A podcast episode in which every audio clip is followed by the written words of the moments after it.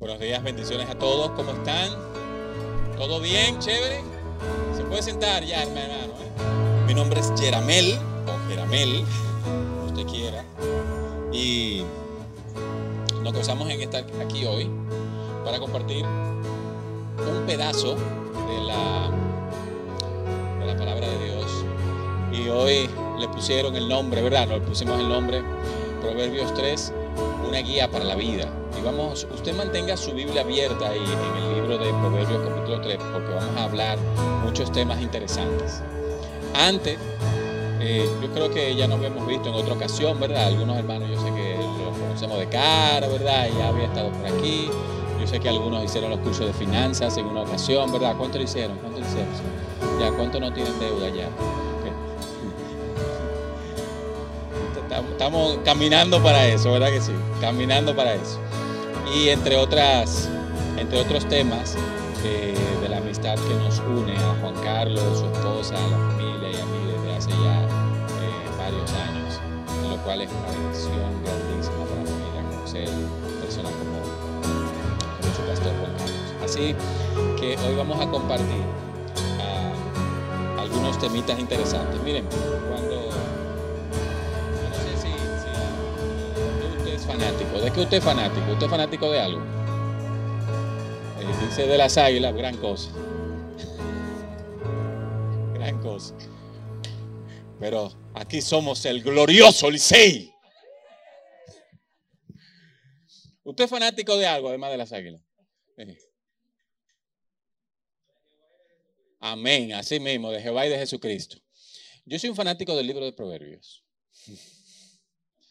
Mí me encantan los libros de proverbios.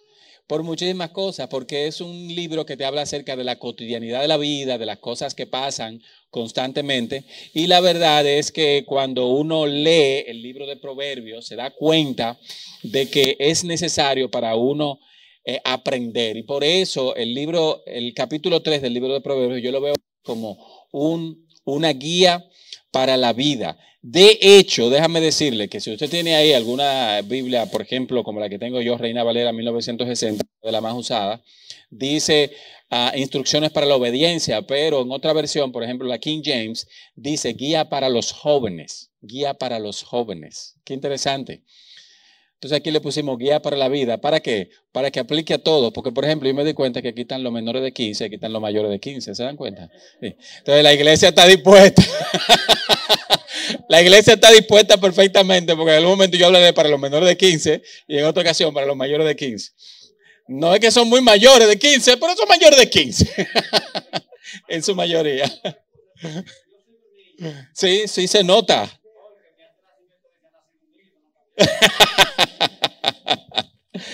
ok, por lo menos hay que ser como un niño, ¿verdad? Para entrar al reino de los cielos. Entonces, ¿qué son los proverbios? ¿Qué son los proverbios? Y como yo le dije, mantenga su Biblia abierta ahí en el libro de Proverbios, capítulo 3, yo lo tenía y lo quité, eh, y vamos a ver qué tenemos para decir. El libro de los, los proverbios tienen un objetivo muy específico. Y si usted se va al capítulo 1 de Proverbios, desde el 1 al 6, dice de la manera siguiente, los proverbios de Salomón. Entonces ya sabemos quién fue que lo escribió, Salomón. Bien, hay otros proverbios que no son de Salomón, pero la mayoría de los proverbios son de Salomón, hijo de David, que fue rey de Israel. O sea, esa es la referencia. Mira, eh, David, el rey más grande de la historia de Israel, entonces, eh, hijo de David, rey de Israel. Y dice, ¿para qué son? Para entender sabiduría y doctrina. Ahí está. ¿Para qué son los proverbios? Para entender sabiduría y doctrina. Para conocer razones prudentes, la prudencia, la prudencia. También para recibir el consejo de prudencia, justicia, juicio y equidad. ¿Se dan cuenta para qué son los proverbios? O sea, tienen muchas funciones realmente. Para dar a los simples, nosotros los simples, ¿verdad? Lo que no tenemos, lo que no uh, ostentamos grandes títulos. Y esos son los simples, ¿verdad? Las personas que nosotros decimos de una manera u otra, personas comunes. Y dice, y a los jóvenes, ¿dónde están los jóvenes aquí? Y a los jóvenes, inteligencia y cordura. ¿Qué cosa que dice que a los jóvenes le hace falta inteligencia y cordura? Eso me recuerda a mis 15 años, tantos jalones de oreja que me dieron. Dice, oirá el sabio y aumentará el saber y el entendido adquirirá consejo para entender proverbio y declaración, palabras de sabios y sus dichos profundos. Entonces ahí está. Los proverbios sirven para todo esto. Y nos vamos a enfocar en un capítulo en específico que es el capítulo 3. Ahora, en mi experiencia ah, como padre de familia con el libro de Proverbios, me ha ayudado bastante en el altar familiar de mi hogar para hablar de algunos temas de la vida diaria, sobre todo el mismo capítulo 3, y ha sido uno de los que yo he podido compartir entre eso y otros temas para hablarle, por ejemplo, a mis hijas. Sí, yo tengo tres hijas, tres hijas, sí. La mayor tiene 22, nadie pensaría, yo tengo una de 22. La otra tiene 20 y la otra tiene 17, casi 18. ¿Usted se da cuenta? Ya yo no valgo nada en mi casa. En la medida que ya crecen, menos quieren saber de uno. Tú eres un arcaico, tú eres un viejo, tú estás atrás del último y de espalda la fila. Entonces, dime tú. El teléfono suena en mi casa y yo digo, a mí no me llama aquí esta casa, es ustedes que la llaman. ¿Se dan cuenta? Entonces, si uno no le dice y le repite los proverbios, entonces uno pudiera eh, permitirles a ellas que cometan errores. Entonces, los proverbios Padre que está aquí, repíteselo a tus hijos muchas veces, muchas veces. Los proverbios también tienen una característica y es que son atémpore. ¿Sabes lo que es una cosa atémpore? Sin tiempo, que no pasa de moda. Fueron útiles hace miles de años, fueron útiles hoy y siempre serán útiles. Por ejemplo, eh, nuestros abuelos y nuestros padres nos enseñaban mucho proverbio. Usted termina la parte del proverbio. Camarón que se duerme. ¿Verdad que sí? Es un proverbio. es un proverbio famosísimo. Pero es un proverbio que dice el que se duerme, el que anda lento, ¿verdad? Ah, te dormiste, te llevó la corriente. Ahí está. Entonces hay otros proverbios que uno utiliza. Por ejemplo, guerra avisada. Ah, usted se lo sabe. ¿Se da cuenta? Son proverbios que nosotros utilizamos y que como que nos hablan de situaciones prácticas de la vida. Esos son los proverbios, nos hablan de asuntos que son prácticos de la vida. Entonces los proverbios, como son atémpores, nunca podemos pensar que van a pasar de moda y ellos no han pasado de moda. Puede oírse medio cursi, medio pasado, pero realmente los proverbios tienen una gran enseñanza. Ahora nos vamos directamente al capítulo 3. El capítulo 3 de Proverbios, voy a hacer una ilustración de cómo está escrito este capítulo y en las diferentes formas que nosotros podemos encontrar en él. En primer lugar, está escrito en un tono y en un modelo muy paternalista. Paternalista, que es un modelo así como paternalista. Bueno, por ejemplo, eh, cuando uno tiene sus niños pequeños, uno se los sienta en la pierna y uno le está diciendo, mi hijo, Mira, mi hijo, ten cuidado. Ah, hace una historia que nunca se me va a olvidar, porque como padre, ¿quiénes son padres aquí? Eh, usted sabe lo que yo estoy diciendo. Esas historias que usted nunca va a olvidar.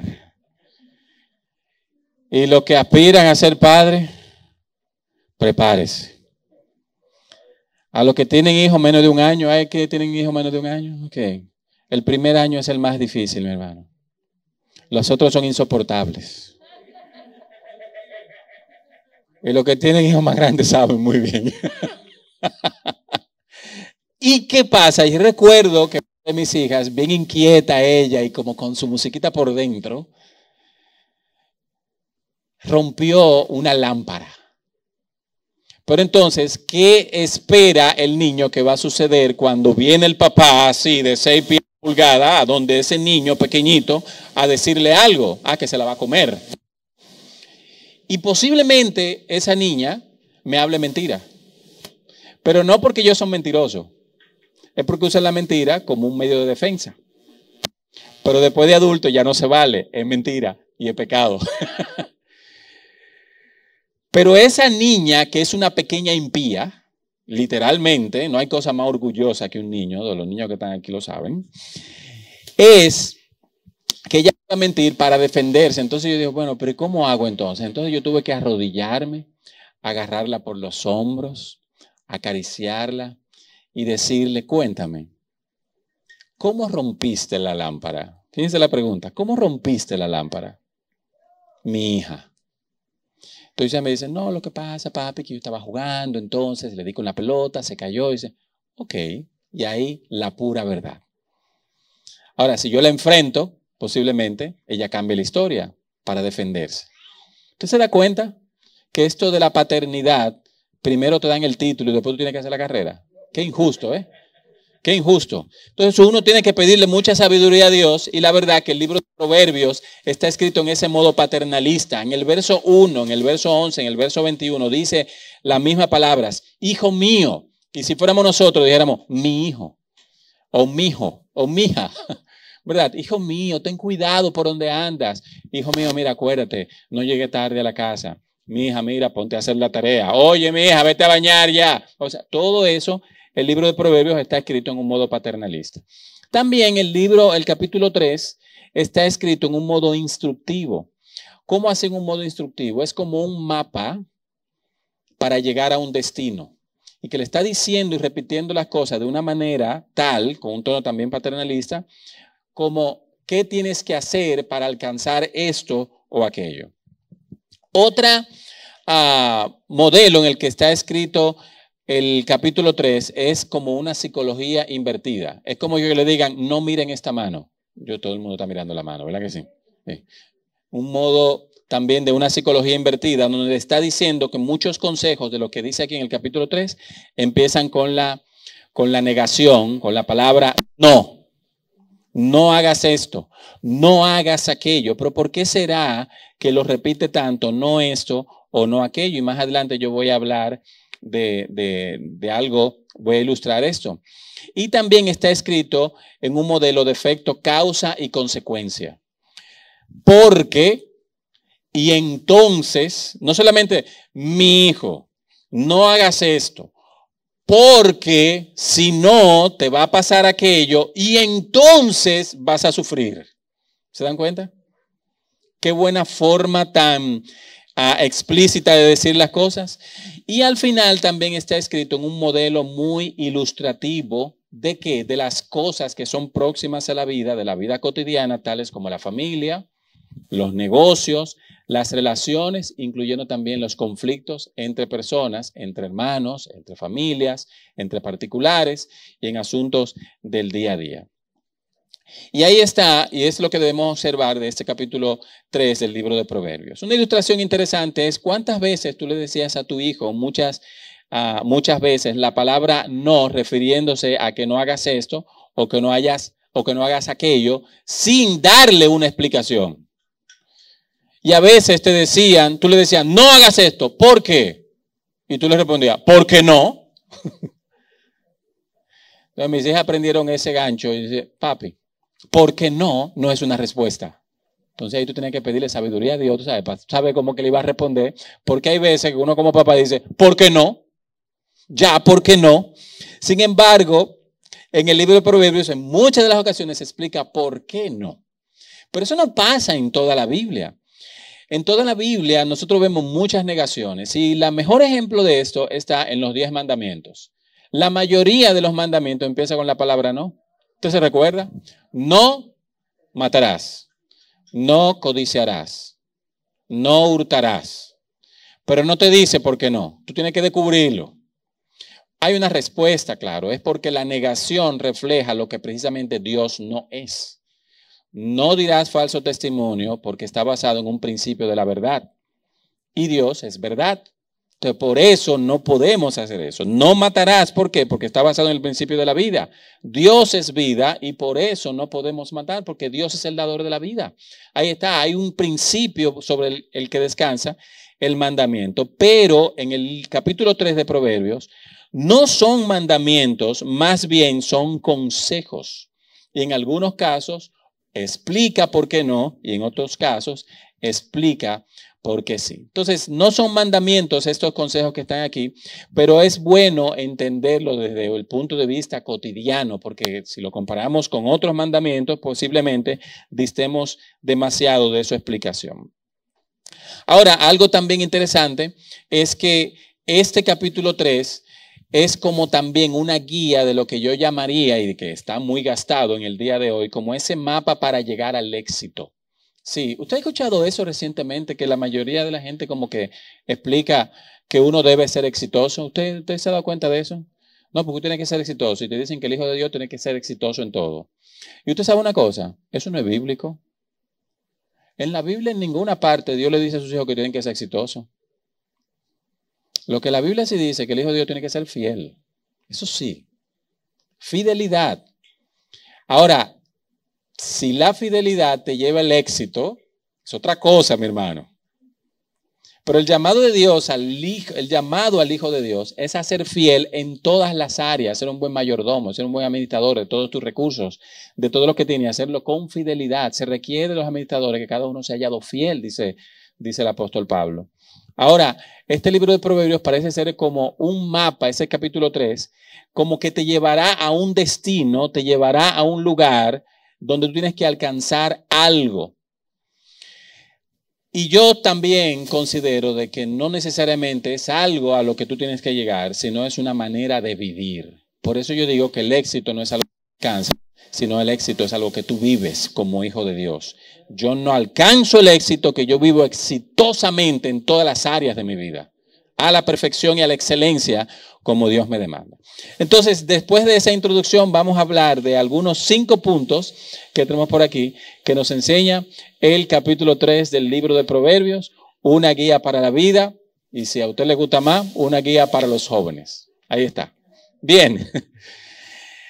El verso 1 del libro de Proverbios capítulo 3 dice, Hijo mío, no te olvides de mi ley, de mi ley. Tanto en el libro de los Salmos como en Proverbios en otros libros también, siempre habla de la ley, de la ley. Lamentablemente hoy en día hay un tremendo impulso por cambiar las leyes, hablando de nuestro país, para adecuarla a una situación particular que beneficie a unos cuantos y tengo que decir que beneficie a algunas minorías. ¿Qué problema serio nos vemos aquí? Más adelante voy a hablar, por ejemplo, algo que se está proponiendo es que ya no haya disciplina con vara para los hijos, porque eso puede ser incluso penado. Incluso están proponiendo eso, pero ninguno de los que recibieron vara hoy tiene un tic nervioso, ¿verdad que no? de ninguna manera, pero vamos a hablar porque hay abuso con respecto a esto también de la disciplina. Y esas leyes quieren colocarlas a favor de otros de esos otros que representan el progreso, el progreso, el progress, entre comillas, ¿verdad?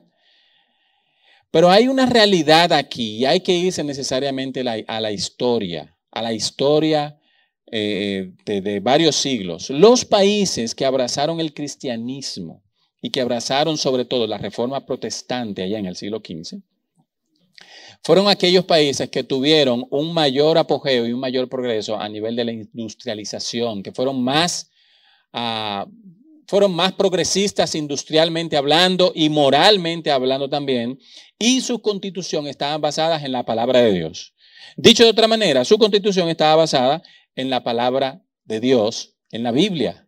Sí, así mismo como lo estamos oyendo. La reforma protestante trajo eso y los países que no abrazaron la reforma protestante fueron países que se quedaron atrás.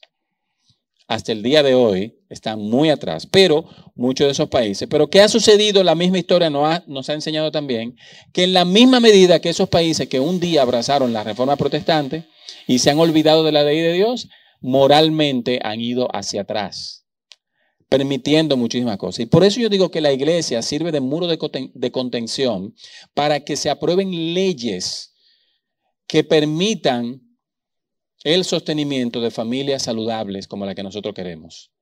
La respuesta a la sociedad la tiene la iglesia, la tiene la palabra de Dios. El gobierno ha demostrado de que no puede y necesita necesariamente hombres y mujeres que hablen acerca de la ley de Dios como la única alternativa a que el problema social se solucione. Y lamentablemente ese es el último recurso, porque entonces para colmo, aquellos que hablamos de, este lugar y que ustedes están aquí levantando la mano y todo eso, ¿saben cómo lo llaman? Los haters, porque estamos en contra de todo, del progreso. Pero las principales universidades de la historia fueron precisamente fundadas por cristianos. Y que hoy en día abandonaron su fe y están promoviendo totalmente lo contrario. ¿Por qué esto es importante, mi hermano? En el libro, en el Salmo 119, verso 11, ¿qué dice ese, ese verso? En mi corazón he guardado tus dichos para no pecar contra ti. ahí está la importancia de la ley. Permanecer, o sea, guardarla en mi corazón. ¿Pero para qué? Es para evitar el pecado. Ahí está. Yo guardo tu ley, es para no pecar. Y todo lo que estamos aquí, alguna vez nos hemos sentido con una intención de que queremos cometer un pecadillo por aquí o por allá, ¿verdad que sí? Entonces, guardar la ley de Dios nos ayuda y por eso le dice, hijo mío, mi hijo, habla a tu hijo, no te olvides de mi ley, no te olvides de mis palabras, de mis dichos. Esta ley, la que está aquí escrita, esta es la ley. De esta ley que se está refiriendo. Otro Salmo 19.7 dice, la ley de Jehová es perfecta que convierte el alma, que transforma, que cambia totalmente. Y Josué 1.8, uno de los grandes retos que le está diciendo el pueblo, le dice, nunca se apartará de tu boca este libro de la ley, sino que de día y de noche meditarás en él. Ahí está. ¿Te das cuenta? ¿Cuántas familias a veces nos olvidamos de esa ley? De meditar en ella. Y el mismo verso que leíste ayer, que vas a leer hoy, que posiblemente leerás mañana, te traerá una enseñanza muy particular para el día que te enfrentas. Por eso hay que recordarla, hay que memorizarla. Yo no sé si aquí utilizan en la iglesia lo que, como yo aprendía cuando yo era un adolescente, un niño, que en la escuela dominical había que aprenderse un verso de memoria. No sé si eso se usa todavía, pero se ha perdido bastante. Y entonces al final del culto, cada grupo, ya sean los niños, los jóvenes, los adolescentes, los adultos, tenía que decir ese verso de memoria. Toda la semana había que aprenderse un verso de memoria. Pero si tú lo analizas, quiere decir que durante un año te habrás aprendido más de 50 versos, más lo que ya te sabes. Hoy se ha perdido eso de memorizar, de guardar la ley de Dios. ¿Cuál es el, resultado de guardar la ley de Dios? Dice que largura de días y años te aumentarán. Ahí está la respuesta a los males del cuerpo. ¿Usted quiere ser viejo? Guarda la ley de Dios. ¿Usted quiere vivir mucho? Guarda la ley de Dios. Lee la palabra, memorízala. Cuídate, cuídate eh, tú mismo de cumplirla todo el tiempo. Y ahí está el problema, ahí está donde puede incluso tener un resultado. Entonces, en primer lugar, hijo mío, no te olvides de mi ley. Todos debemos guardar la ley de Dios. En segundo lugar, el verso 5 dice, no te apoyes en tu propio entendimiento. Dice el verso 5, fíjate de Jehová de todo tu corazón y no te apoyes en tu propia prudencia. Otras Biblias, otras versiones dicen tu propio entendimiento, entendimiento en lo que tú has aprendido. Vamos a ver algo aquí interesante. Hoy nosotros vivimos en un tiempo de una autoconfianza exagerada. Yo estoy seguro que tú habrás escuchado, confía en ti mismo que lo lograrás. ¿Has escuchado eso? ¿Verdad? ¿Cuándo, están aquí los que confían en sí mismos? ¿Dónde están ellos? Eh, olvídate de eso, eso no. Eso no funciona. Te voy a decir por qué. Pero hoy en día nos dicen, debes confiar en ti mismo. Esa autoconfianza exagerada que es como una fiebre de confía en ti mismo. Confía en ti mismo, no temas, confía en ti mismo. Pero sin saberlo estamos poniendo a Dios de lado pensando que por nuestra propia capacidad vamos a alcanzar eso que queremos. Y vamos a ilustrarlo aquí. Y hay una famosa historia que yo estoy seguro que todos conocen y es la historia de David y Goliat. Usted se imagina a David yendo con autoconfianza a derrotar al gigante. ¿Usted se imagina eso? Ese muchachito chiquito con, dice, tú vas a ver para que tú sepas de qué yo estoy hecho, que te voy a matar. Él no fue con una autoconfianza. No se puede ir a enfrentar la vida con una simple autoconfianza. Pero vamos a escuchar el lenguaje que utilizó David ahí en, el, en Primera de Samuel 17. Dice el verso 37, y David añadió, oigan el lenguaje, el Señor, ¿a quién está poniendo de primero? El Señor, que me ha librado de las garras del león y de las garras del oso, también me librará de la mano de este filisteo. Ahí está. ¿Quién lo va a librar? David. No, el Señor.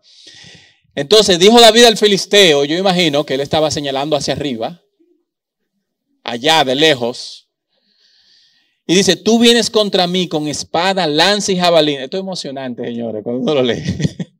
dice, tú vienes contra mí con espada, lanza y jabalina, pero yo vengo a ti en el nombre de quién? Del Señor, ahí está. El Señor de, de los ejércitos, el Dios de los escuadrones de Israel, a quien tú has desafiado. Dice, te metiste en un lío gigante. Te metiste en un lío.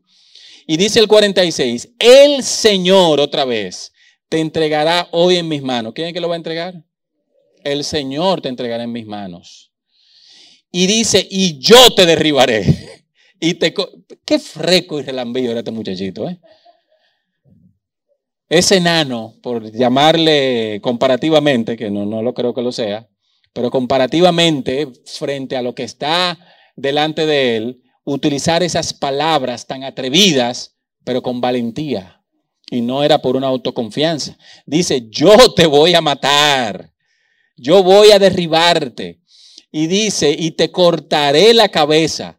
Y hoy daré a los, los cadáveres del ejército de los filisteos, a las aves del cielo y las fieras de la tierra, para que toda la tierra sepa que hay Dios en Israel. Ahí está.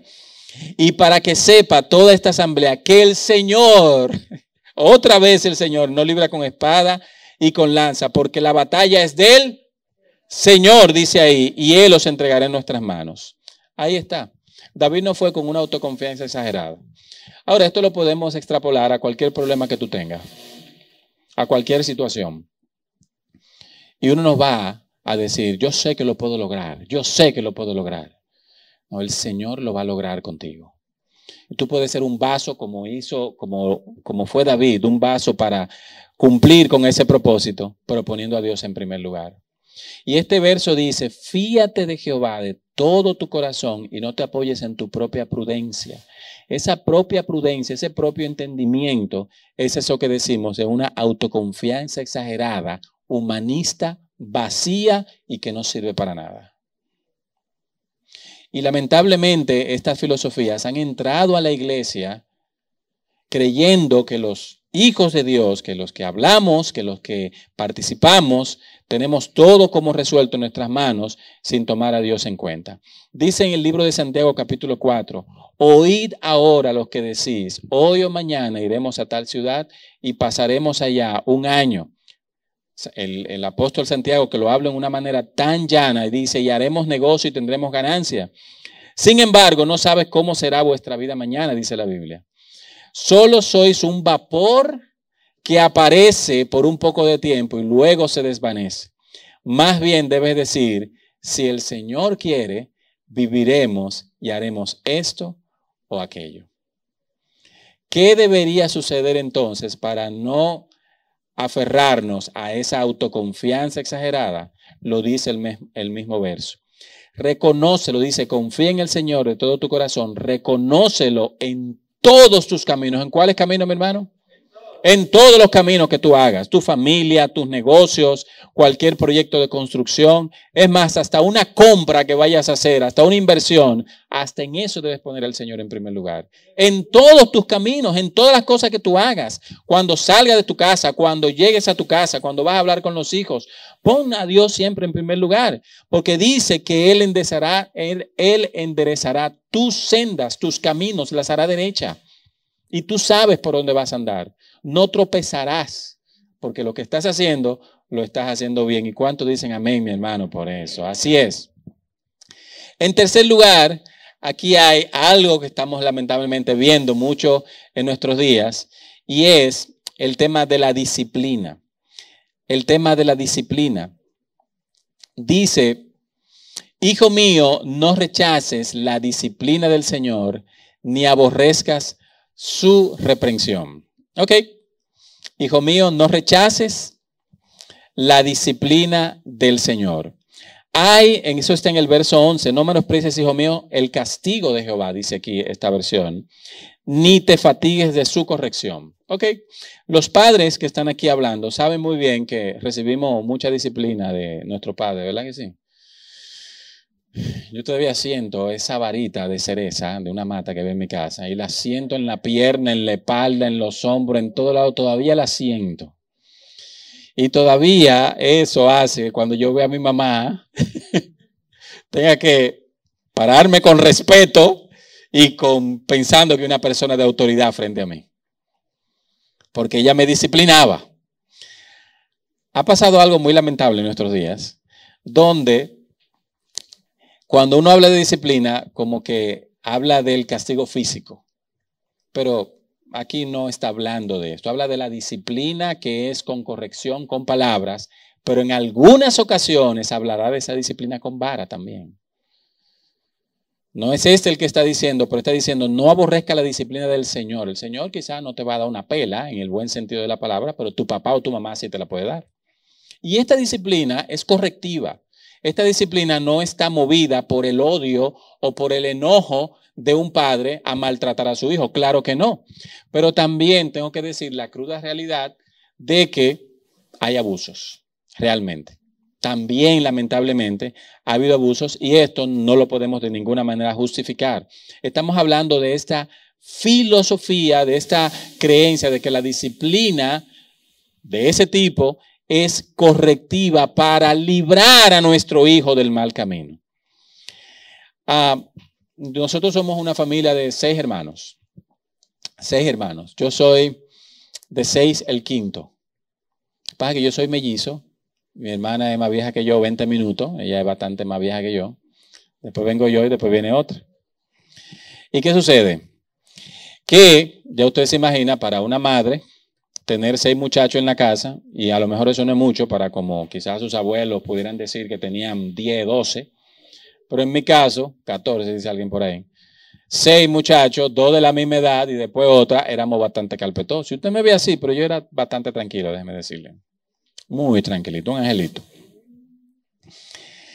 El asunto es que mi mamá tenía que tener algún mecanismo como de, de amenaza.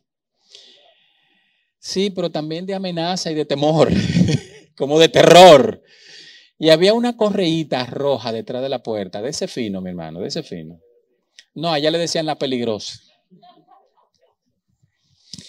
Y cuando pasaba algo y mi madre iba caminando, dando pasos y quitaba esa puerta y la cerraba y cogía esa mano, esa correíta, huye por tu vida, mi hermano. Decíamos, huye, que te van a dar con la peligrosa. Nosotros la bautizamos así y todavía nos rimos los hermanos. ¿Tú te acuerdas de la peligrosa? Sí, yo llevé muchas de la peligrosa. No te voy a decir cómo nos lo ponían, pero yo todavía siento los azotes Siento los azotes de la peligrosa en mi cuerpo flagelado como un mártir. Pero había que huir. Pero esa disciplina, la verdad, que tuvo su efecto, tuvo su efecto en mi vida y en la vida de mis hermanos, que hoy gracias a Dios todos le servimos al Señor. ¿Cuál está siendo el resultado de una falta de disciplina? Y aquí le voy a hablar a los padres de una falta de disciplina apropiada como manda el Señor en su palabra, es que se ha generado una generación de cristal. Y ya yo le dije la edad de mis hijas, ¿verdad que sí? Es un problema. Es una situación difícil disciplinar hoy en día. Porque entonces, aún uno levante la voz como con autoridad. ¡Ah! Has herido mis sentimientos y mis emociones. Ah, pues tú eres de cristal de nada te rompes. Y como que no hay, eh, hace falta firmeza en este tema de la disciplina. Y esta generación de cristal que, ha crecido y sigue creciendo, se ofende incluso por lo más mínimo que uno le diga. No le puede decir nada, porque son, se rompen, se quillan. Con la mirada ya te daban. Y tú decías, espérate, si me va a dar, no me peleé, oíste. De esa misma manera, esta generación, fíjese cuál es el resultado, ha perdido mucha capacidad de sufrir por el Evangelio. se han creado hijos vulnerables, hijos que no son capaces de modelar a Cristo y al final son llevados de allá para acá por cualquier idea, por la falta de disciplina, esos hijos se han, se han creado muy vulnerables, muy simples. Y se le hace difícil reconocer qué es lo que Dios quiere hacer con su vida. ¿Cuál es el resultado de una falta de disciplina de los padres para los hijos? Dice Proverbios 17:25, el hijo necio causa dolor a su padre y amargura a su madre. Mi hermano, nosotros no queremos eso. La mayor paz que uno puede tener como padre es que haya hijos obedientes y fieles. Y que tú sepas que te vas a la cama sabiendo que todas las cosas están bien. Y este libro, este capítulo 3, le dice, hijo mío, mi hijo, mira, no rechaces. Cuando yo te disciplino, no la rechaces. No aborrezcas la reprensión porque eso te va a ayudar. Dice, ni te fatigues porque Jehová al que ama castiga como el Padre al Hijo a quien quiere. Ahí está. La razón por la que nosotros disciplinamos a nuestros hijos es un acto de amor. Es un acto de, querer a nuestros hijos y de que son importantes para nosotros. Otra realidad que nos enseña el capítulo 3 del libro de Proverbios está en el verso 27 y 28. Y aquí está hablando de un tema quizás un poquito más cotidiano. Y dice el verso 27 y 28, no te niegues, y aquí fíjense, empieza con no, no te niegues a hacer el bien a quien lo necesita. No te niegues a hacer el bien a quien lo necesita. Cuando bien sabes que está en tu mano hacerlo, lo que está diciendo, oye, si tú puedes ayudar a alguien, ayúdalo, nunca le niegues una ayuda. No le digas a alguien que venga mañana por la ayuda si tienes con qué dársela hoy, dice el verso 27 y 28. Y aquí está hablando de temas que son más, eh, yo diría, más cercanos, como por ejemplo el tema de la generosidad, que es una de las partes más difíciles de practicar en cuanto a nuestra administración financiera. Ahora, ¿por qué razón digo esto? Porque eso es lo más difícil, eh, en el sentido siguiente. Para gastar, hay como que a uno no hay que empujarlo mucho. Pero para dar, sí. para dar y compartir de lo que uno tiene, uno por naturaleza parece ser que es egoísta en este sentido. El problema que hay en esto es que no somos naturalmente desprendidos. Claro está, yo estoy seguro de que hay personas que son naturalmente desprendidos y eso es algo que Dios ha puesto también en muchas personas como si fuera un don. Pero de ninguna manera es una excusa para no ayudar a alguien cuando lo necesita. Ah, que Dios no me ha hecho a mí una persona generosa. Por eso no voy a ayudar. Yo soy tacaño. Pero usted no oye personas orando, Señor, hazme un hombre generoso. Usted no oye eso. Uno oye más, Señor, dame, ayúdame. Pero tú no oyes, Señor, yo quiero tener para dar. Tú no oyes esa oración, ¿verdad que no? Entonces aquí dice, no te niegues a hacer el bien a quien lo necesita cuando tú puedes hacerlo. Hay una historia también en la Biblia del hombre rico. Dice que este hombre decidió derribar sus graneros para seguir acumulando, para seguir acumulando mucho más riquezas. Ahora, ¿dónde el problema. No era en la riqueza que estaba el problema del hombre rico. ¿Sabe dónde era que estaba el problema? En la repartición. Que lo que él tenía en excedente, ¿qué debía de hacer con eso? Dárselo a quien lo necesite. Y él lo que dijo, no, yo no se lo voy a dar a nadie, ahora yo voy a construir graneros más grandes porque eso va a asegurar mi futuro. Y ahí es cuando el Señor le dice, oye, pero hoy vienen a pedir tu alma y lo que has cosechado, lo que has guardado, ¿de quién será? Ya no será más tuyo. Entonces hay muchas formas en las que se puede ayudar de una manera muy simple, más allá del dinero. Tú puedes dedicar tiempo del que tienes a dárselo a otro. Puedes dedicar de tu talento, de lo que Dios te ha dado, para bendecir la vida de otros. Santiago 4:17 dice, todo aquel que sabe hacer el bien y no lo hace, ¿qué, hace? ¿qué pasa? Dice que comete pecado. Entonces, cuando tú tienes en tu poder hacer el bien en beneficio del otro y tú no lo haces, eso es reconocido como si fuera un pecado. Qué interesante. Y tantos nombres y apellidos que uno le pone al pecado y aquí hay uno aquí medio escondido. Como que... Pero tú negar el favor a alguien cuando tú tienes la capacidad, capacidad de hacerlo, dice aquí Santiago que es un pecado. Ahí está, mi hermano. ¿Cuántos han cometido ese pecado alguna vez? Sea sincero. Terminamos con esta verso 29, 30 y 31.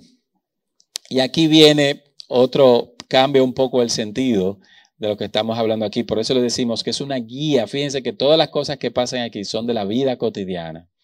Verso 29, 30 y 31 dice, no trames nada malo contra el que vive confiado en ti.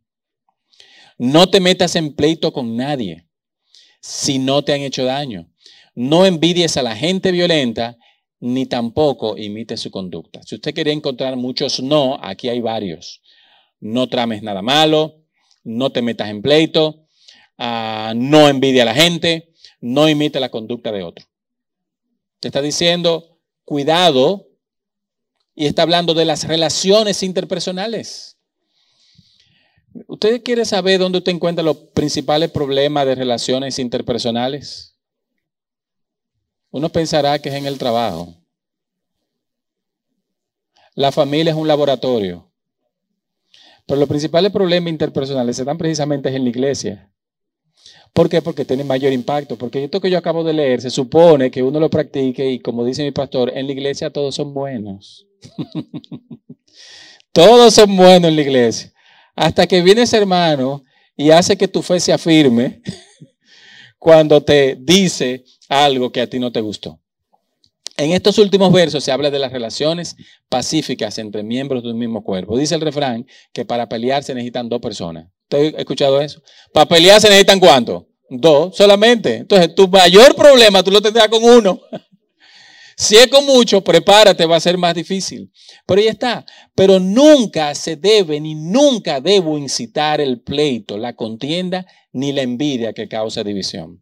Ahora, yo también voy a poner un ejemplo de la vida cotidiana. Ah, mi hermano, ¿cuánto manejan aquí en la ciudad de Santo Domingo? ¿Cuánto tienen el, el, la, no sé si decirle la maldición, no sé si decirle, ah, no sé, la desdicha de tener que manejar aquí en Santo Domingo un viernes 15 a las 5 de la tarde en la hora del tapón? Sí, y si hay motorita, adiós, que reparta suerte. Entonces usted se da cuenta que ahí Dios te está poniendo muchas situaciones en las que tú dices, Señor, bendícelo. Señor, te lo llevas o te lo mando, pero haz algo, por favor.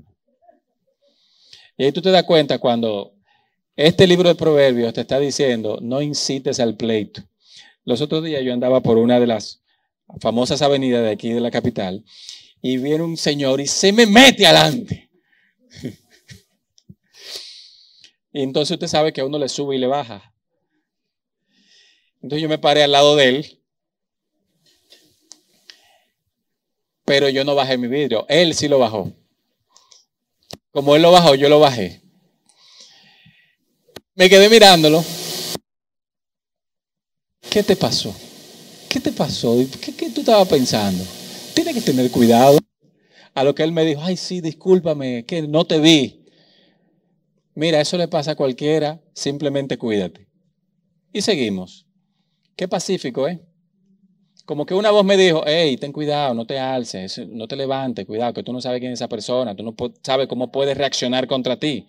A lo que yo le dije, vamos a tener cuidado en la calle, simplemente, porque que hay mucho loco. Entonces, eh, y al final, el medio de la gracia, nos reímos un ratico ahí y después seguimos. Ahora, ¿qué hubiera pasado? Porque eso no es lo que sucede. ¿eh? Usted sabe que eso no es lo que sucede. Hay gente que te recuerda la mamá, la papá, el tío, el hermano y todo el mundo sin contar otras palabras soeces que también te pueden decir. Entonces ahí está. Busca la paz en todo lo que te sea posible.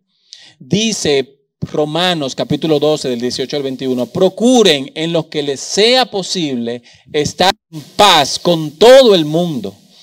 Queridos hermanos, dicen, nunca tomen venganza, sino déjensela a Dios, porque así está escrito, a mí me corresponde vengarme. Y dice el Señor, yo le daré su pago a cada quien. Y también está escrito, dale, entonces miren cómo se resuelve el problema. Miren cómo que se resuelve el problema. Dale de comer a tu enemigo si está hambriento. Pues es una cosa dificilísima. A tu enemigo, dale de comer si está hambriento. A tu enemigo, a tu amigo no, es a tu enemigo que tú le vas a dar de comer. Y si tienes sed, dale de beber. Aquí está hablando de necesidades básicas del ser humano. Y para que sea más llamativo y más impactante, es aquel que es tu enemigo. Y dice, así se avergonzará de lo que te ha hecho ahora. No te dejes pues vencer por el mal, sino vence el mal haciendo el bien. ¿Cuánta enseñanza nos da estos pocos versos, estos 35 versos del capítulo 3 de Proverbios? Y uno dice, ¿dónde que voy a encontrar la enseñanza? Pero aquí hay una enseñanza para la vida. Hay una enseñanza que me puede guiar a hacer el bien, a comportarme, a ser de ejemplo ante los otros.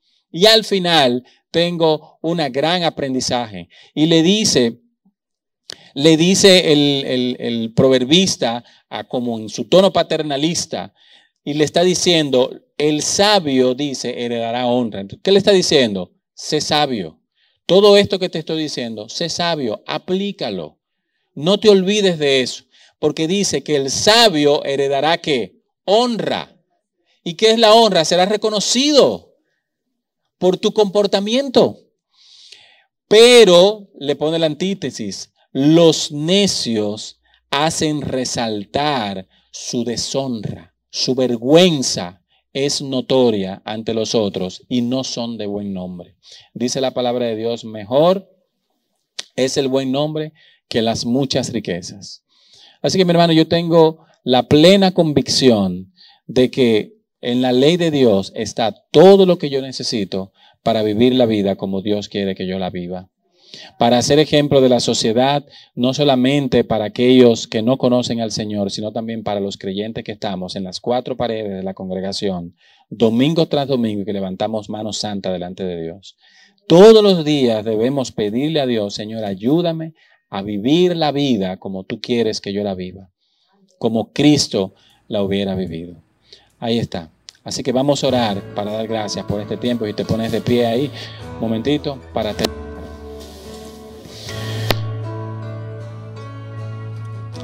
Gracias Dios mío por tu palabra, porque son bendición a nuestra vida. Gracias Señor, porque tú eres bueno y misericordioso en todo tiempo, en todo lugar para con nosotros. Señor, y sabemos que te ofendemos muchas veces, ya sea de palabra, de hecho, de pensamiento. Y Señor, andamos muy lejos a veces de hacer las cosas como tú quieres. Ten misericordia de nosotros, Señor. Permite que cada día atesoremos tu ley, la cumplamos y que en la vida diaria, Señor, tomemos en cuenta que tú eres nuestro Dios que va adelante, a quien debemos tomar en cuenta, Señor, en todos nuestros planes, proyectos, todos nuestros pensamientos, ideales, y que seas tú, Señor Padre, quien los formes, quien les dé dirección siempre a esos planes que tú has puesto en nuestro corazón. Simplemente enséñanos a escuchar tu voz, a entenderte, mi Dios, cuando tú nos hablas. Y que tu palabra, que tu ley, Señor, permanezca en impacte nuestra familia, nuestro ser, Padre, y todas las futuras generaciones en el porvenir, en el nombre de Jesús. Gracias, Dios mío, por todas las cosas. Amén, amén. Mis hermanos, bendiciones. Un honor compartir con ustedes en la mañana de hoy. Hasta la próxima.